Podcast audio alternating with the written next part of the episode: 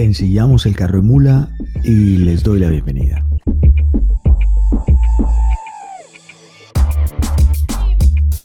Esta semana no ha sido una semana fácil para ninguno de los colombianos. Yo la verdad no sé eh, cómo hace la gente que tiene un podcast, pero la verdad el ánimo es bastante complicado para hablar de música, reírnos y, estar jodiendo un poco la vida al estilo de este podcast. No sé cómo harán los demás. Me imagino que hay otros podcasts que pues obviamente hablan de, cosas que no son tan divertidas, pero la verdad, y se los confieso, esta vez eh, no tengo muchas ganas de divertirme. Más bien, eh, hemos escogido, o he escogido, porque Sergio no me acompaña en esta emisión, está un poco ocupado, enredado en sus cosas. Y básicamente, pues hoy lo que quiero compartir con ustedes es algunos de los eh, testimonios y algunas melodías para que de alguna manera nos ambientemos a lo que ha ocurrido esta semana en nuestro país. A la gente que nos oye en otros países, quiero decirles que pues yo soy colombiano, que este es un podcast colombiano y que si le echan un vistazo a las noticias entenderán que estamos viviendo un momento bastante crudo en donde la violencia, ese viejo fantasma que parece ser que estaba un poco más alejado, eh, ha vuelto y sobre todo ha vuelto eh, ya no únicamente en el campo con, la, con el resurgimiento de una nueva guerrilla, sino que ahora también está entrando con toda la fuerza a las ciudades. Y cuando usted podría pensar que los que están entrando a las ciudades son quizás unos paramilitares o probablemente la guerrilla misma o una delincuencia organizada que está aterrorizando a las personas que vivimos aquí, pues no, resulta que en las ciudades se está librando una batalla campal, eh, básicamente con manifestantes, algunos desadaptados y a que no adivinan quién, la policía.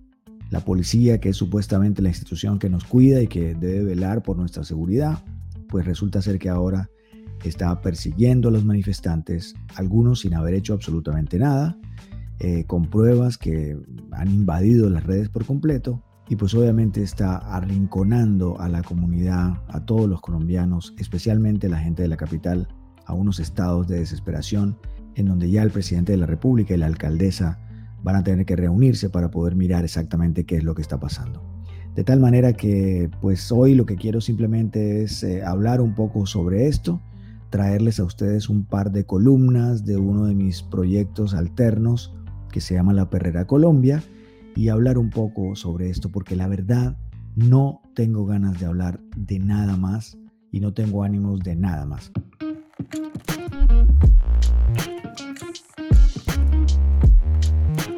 Voy a leer una primera nota que salió publicada en el portal de la Perrera, que es uno de mis portales donde hablamos un poco del país.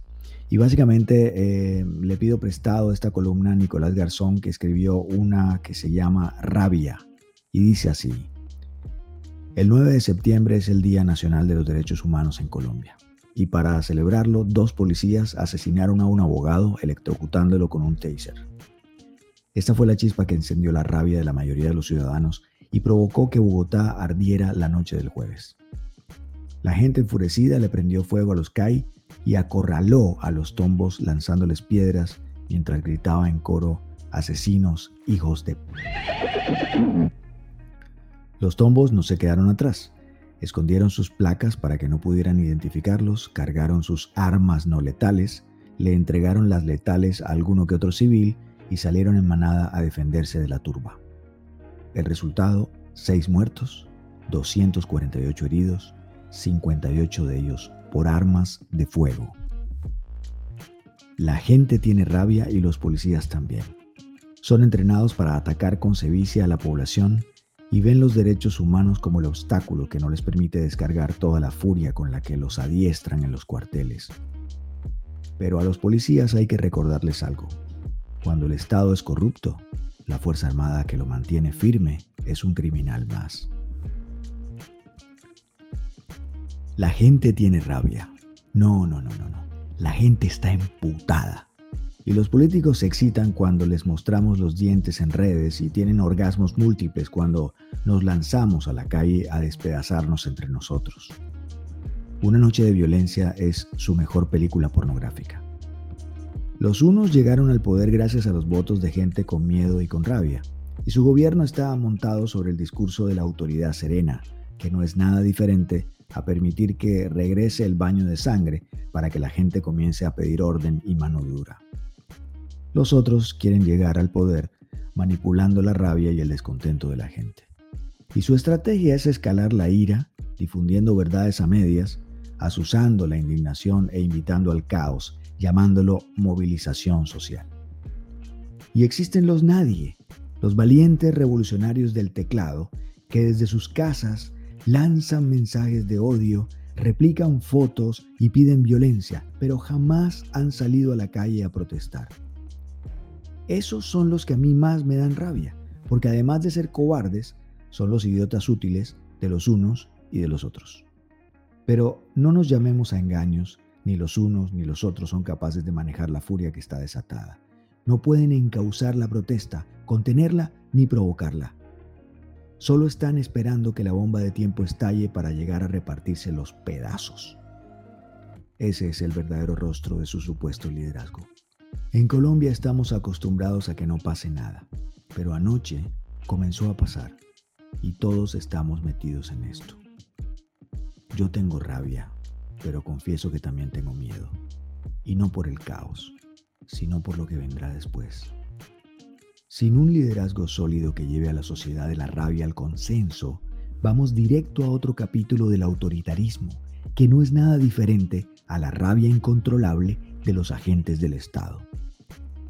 Y para cerrar, algo que también causa mucho empute, que Timochenko hable de vinculación de menores al conflicto y no de reclutamiento forzado que se lave las manos sobre los abortos y el abuso sexual de la guerrilla y que diga que no podía controlar lo que pasaba en cada frente, así como la policía con su teoría de las manzanas podridas.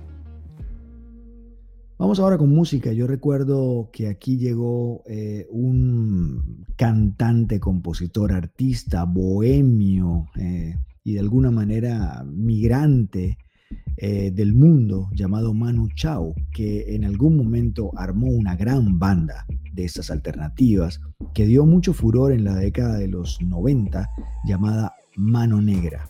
Pues bien, me acuerdo que Manu Chao compuso una canción muy apropiada para estos tiempos y de hecho su videoclip lo grabó en la Plaza de Bolívar.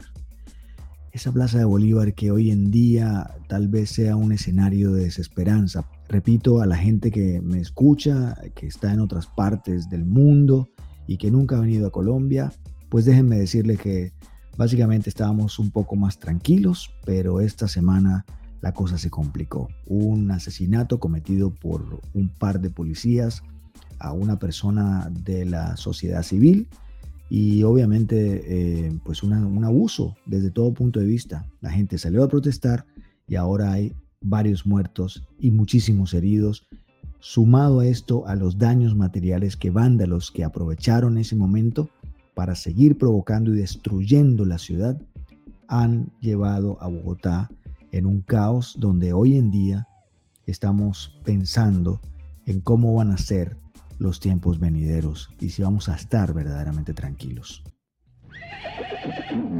Pues Manu Chao explica qué significa esa canción que compuso llamada Señor Matanza. Señor Matanza es un, un político así que se ve por la tele, muy así oficial y, diría yo, a, ¿cómo decir? Así muy, sí, oficial, todo muy bien, que habla de lucha contra la droga, que habla de lucha contra la, contra, contra la violencia, que habla de defensa de la democracia y cuando se apaga la televisión, pues ya esa misma persona está metido en drogas, gana mucho dinero con la droga, está metido en violencia, su dinero lo gana gracias a la violencia y la democracia la pisa porque él siempre se cree por encima de las leyes. Ese es el señor Matanza.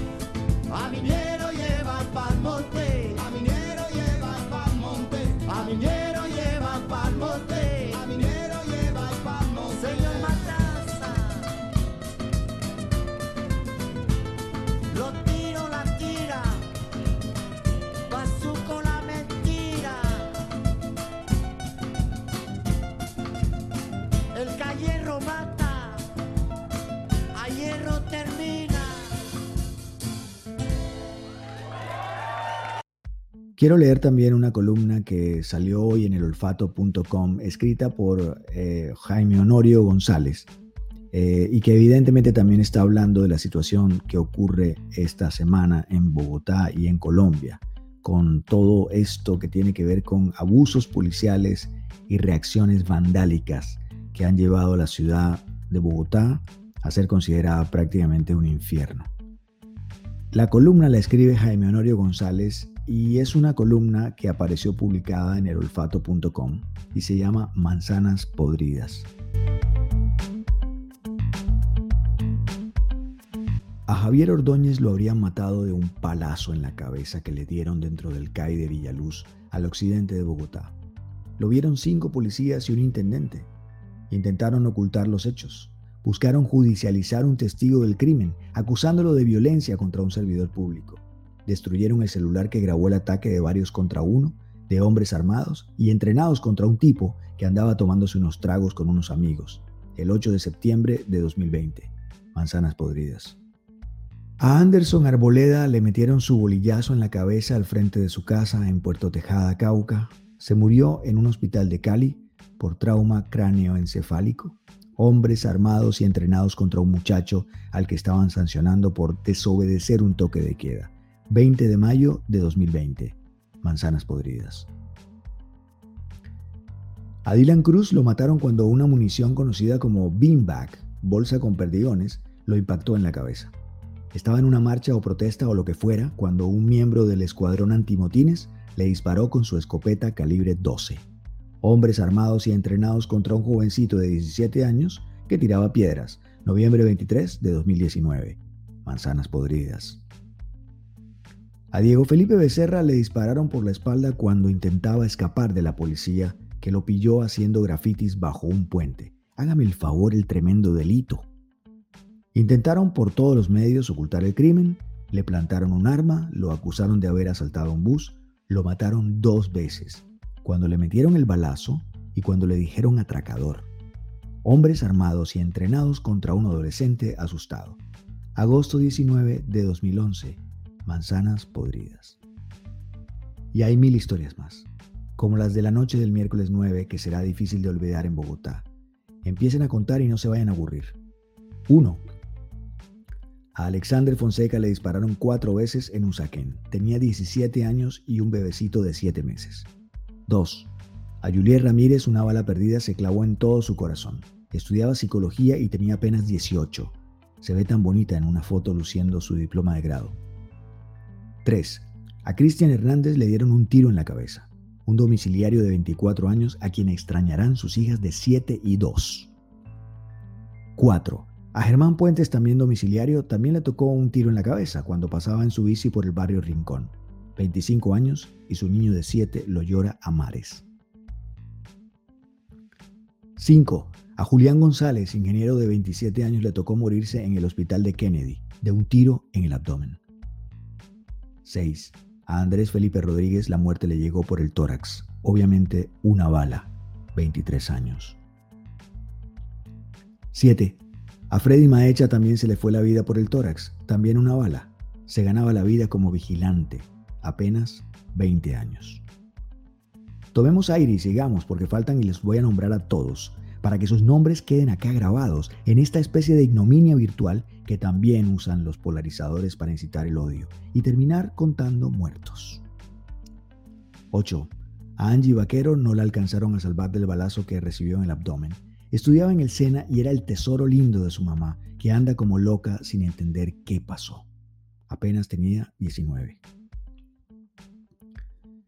A Marcela Zúñiga le dispararon en Soacha, 36 años. 10. A Cristian Hurtado también lo mataron en Soacha. Había salido a hacer un mandado. Ingeniero de 27 años. 11. A Gabriel Estrada también lo mataron en Soacha. Por favor, no lo vayan a condenar por ser venezolano. 31 años. 12. Y a Steven Mendoza también lo mataron en Soacha. 30 años. Todos con familia, a todos los lloraron, a todos los extrañan. Todos asesinados el miércoles en la noche. Manzanas podridas. Nosotros no ordenamos dispararle absolutamente a nadie, dijo el general encargado de la policía. Bueno, y entonces, ¿quién dio la orden? ¿Quién manda ya? ¿Todos hacen lo que se les da la gana? ¿Los entrenan y los arman y los sueltan en la calle a que miren a ver cómo resuelven? No puede ser. Dijo la alcaldesa de Bogotá que recorriendo hospital por hospital en 48 horas documentaron 119 denuncias de abuso policial. Se enloquecieron, y eso sin contar las agresiones que no terminaron de clínica. Dijo que antes del fatal miércoles iban 141 denuncias y en dos días hubo 119. ¡Qué desmadre tan bravo, por Dios! Dijo que en dos días hubo 72 heridos por arma de fuego. 72. Y que la Procuraduría asumiría esas investigaciones. Entonces es porque el Ministerio Público cree que los responsables son policías manzanas podridas. Parece que las manzanas podridas tienen infiltrada a la maravillosa policía de la que hablan los generales. Creen que su institución va divinamente y no. El miércoles y el jueves demostraron que no. Dijo la alcaldesa que le entregó al presidente de la República 90 minutos de video, donde se muestran policías disparando indiscriminadamente por toda la ciudad. Hora y media de imágenes. No puede ser, no puede ser, no puede ser. Les manifestamos que a través de la Dirección Nacional de Escuelas, a través de las inspecciones de la Policía Nacional, a través de la Dirección de Talento Humano y de todo ese componente institucional que hace que Colombia tenga una policía de excelencia, se vienen formando policías con una profunda vocación humana, afirmó el director de la policía en Caracol. Y remató, hemos estado preparando muy bien a los hombres y mujeres en esos temas. Pues no, mi general, no es así. Los hechos no lo avalan. Formar miles de hombres es un gran trabajo, pero tantas manzanas podridas no pueden verse como policía de excelencia, como hemos estado preparando muy bien. Fallaron. El que dirige las escuelas, el de talento, el inspector, todos deberían renunciar porque fracasaron en esta misión. No se puede, general, pensar que como la mayoría está bien formada, entonces se está haciendo debidamente el trabajo. La Policía Nacional no puede darse ese lujo. Están fallando quienes la lideran, los del pensum, los de derechos humanos, los que incorporan, los que fijan los requisitos de ingreso, todos los anteriores. Y claro, los que agarran a taser limpio a un tipo por una vieja pelea. Y usted, general, también debería irse, porque usted está convencido de que está haciendo su trabajo y no es así. Están muriendo personas porque los hombres bajo su mando están fallando repetidamente. Una manzana podrida, dos, tres, cinco, diez, veinte, cincuenta, cien casos. ¿A los cuantos muertos, general, dejan de ser casos aislados? ¿A los cuantos abusos dejan de ser manzanas podridas? ¿A los cuantos excesos van a recapacitar sobre eso de que estamos haciendo todo divinamente bien desde hace no sé cuántos años? Claro que la mayoría de los más de 100.000 policías cumple con su deber. Y claro que en muchos lados se cuelan manzanas podridas, pero ¿por qué las juntaron todas en Bogotá? ¿O todas esas se pudrieron el miércoles en la noche? Con una profunda vocación humana, dijo en la tele, ¿cuál humanismo pueden tener los que molieron a Javier dentro del CAI y los otros seis que vieron lo que vieron y nada hicieron por detenerlo. ¿Vocación humana? No freguemos. Generales, en serio, si no aceptan que están fallando, ¿cómo van a solucionar el problema?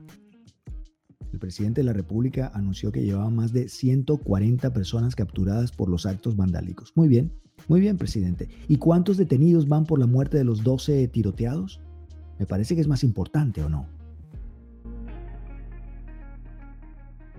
Y usted, que lee esto, que no es ni víctima ni victimario, ¿no se da cuenta que nos estamos matando? Entre nosotros mismos, a bala, a puños, a piedra, a madrazos, a bolillazos, como si no fuéramos todos de los mismos, unos más afortunados que otros, pero de los mismos, los que disparan, los que se mueren, los que mandan a disparar, los que entierran, los que dirigen, los que lloran, los que odian, los que incitan, nos estamos matando.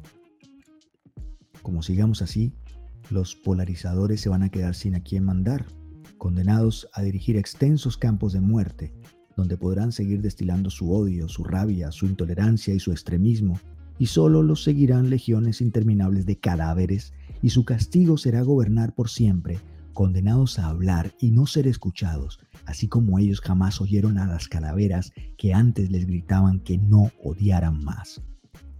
Recuerden que el odio daña a las personas desde su interior, igual que la manzana, que tiene la extraña condición de podrirse de adentro hacia afuera. Y ahora quiero que hablemos sobre esta canción que también me hace acordar de estos tiempos convulsos en los que estamos esta semana, eh, que la compuso una banda argentina llamada Bersuit Bergarabat y que también se parece un poco a la que compuso Mano Chao aquí cuando lo grabó ese videoclip en Bogotá. Este videoclip no fue grabado en Bogotá, el de Bersuit, pero la canción se llama Señor Cobranza. Y quiero simplemente que ustedes escuchen un fragmento de esta canción que desde mi punto de vista es muy pertinente, muy pertinente a estos días que estamos viviendo. No me digan si mantienen con la plata de los pobres o solo sirve para mantener algunos pocos. Transan, venden y es solo una figurita el que esté de presidente porque si estaba Alfonsín, el que transa es otro gil, son todos narcos, de los malos. Si te agarran con un gramo después que te la pusieron se viene la policía y seguro que va preso y así sube la balanza. El precio también sube, también sube la venganza. Ahora va, y el presidente es el tipo que mantenga más tranquila nuestra gente. También quiero recordar un poco lo que habla un ciudadano que también es colombiano y es una de las grandes estrellas de la música de nuestro idioma en el mundo. Él se llama Miguel Bosé y también habla sobre esto que por estos días no tenemos en Colombia y que se llama paz a ver, aquí no hay esperanza. ¿Qué esperanza le vamos a dar a los familiares que han perdido a personas? No hay esperanza. Tienen un desconsuelo. Me pongo en su lugar y yo no sé si podría superar lo que les ha pasado. No hay ningún mensaje aquí. Aquí el único mensaje es decirle a las clases políticas que hagan su trabajo, obviamente, y que dialoguen, que pacten y que esos presupuestos que le quitan todos los años al área de educación sean devueltos para crear sistemas y una nueva asignatura que se llama que se llame paz. Educar a los niños a la paz. O sea, el conflicto la guerra, el enfrentamiento, no es absolutamente una situación natural en el hombre, no. Cuando uno nace, nace con un derecho a vivir en paz, con un derecho a la cultura de paz y a la existencia en paz que la ejerzan, que la ejerzan. Obviamente el, negocio del conflicto es mucho mayor que el negocio de la paz, ¿no? pero ¿qué hay que sacar? De, todo esto. Es que hay que seguir trabajando mucho, que hay que seguir ya preparando ya desde las generaciones venideras, desde los niños que tienen cuatro años, a educarles a la paz, a enseñarles que no el dolor que provocan estas cosas no enseña absolutamente nada y a los líderes religiosos que se pronuncien. La gente que está fuera de Colombia y los colombianos incluso que están en el exterior, pues simplemente eh, piensen que no la estamos pasando bien. Además de todo, eh, estamos en pandemia. En este momento la gente está sin trabajo, muchos han quedado desempleados, el pueblo está contenido y quieren salir a desahogar toda su furia.